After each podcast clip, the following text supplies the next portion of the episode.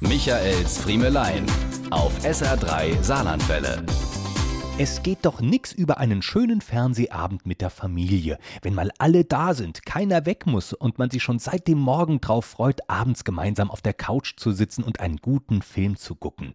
Wäre da nicht diese kleine bescheidene Hürde, sich auf einen gemeinsamen Film zu einigen?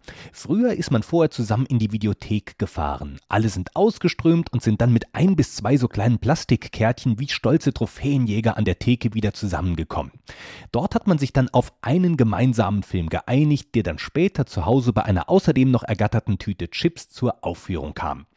Heute ist es dank Streaming alles einfacher und dadurch viel komplizierter. Ein klassischer Filmabend im Jahr 2020 sieht doch so aus.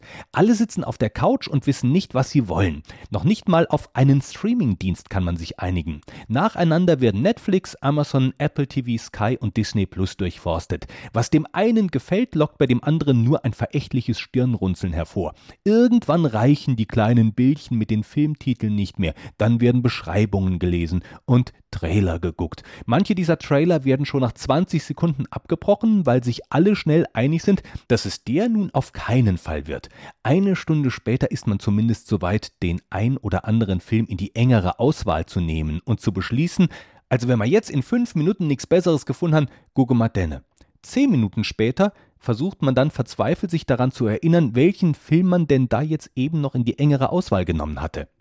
In den meisten Fällen endet ein solcher Abend im ersten, bei den letzten zehn Minuten von Klein gegen Groß mit Kai Pflaume. Und alle ärgern sich, dass man das nicht gleich von Anfang an geguckt hat.